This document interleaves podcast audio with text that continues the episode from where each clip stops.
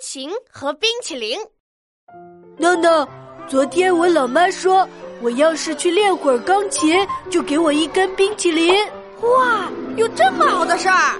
可是我还是拒绝了。天哪，你疯了吗？连冰淇淋都不要啊啦！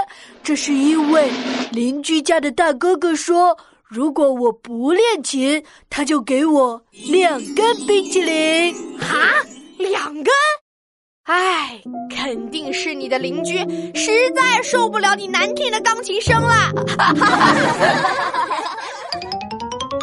呃，练琴实在是太难了。嘿嘿，我就很喜欢练琴，因为我的琴不是一般的钢琴，怎么不一般？我的琴很了不起，会帮我报时。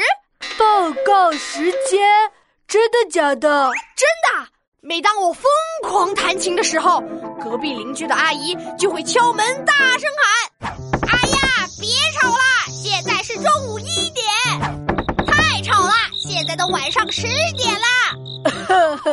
那明哦明是你骚扰人家睡觉了。哦。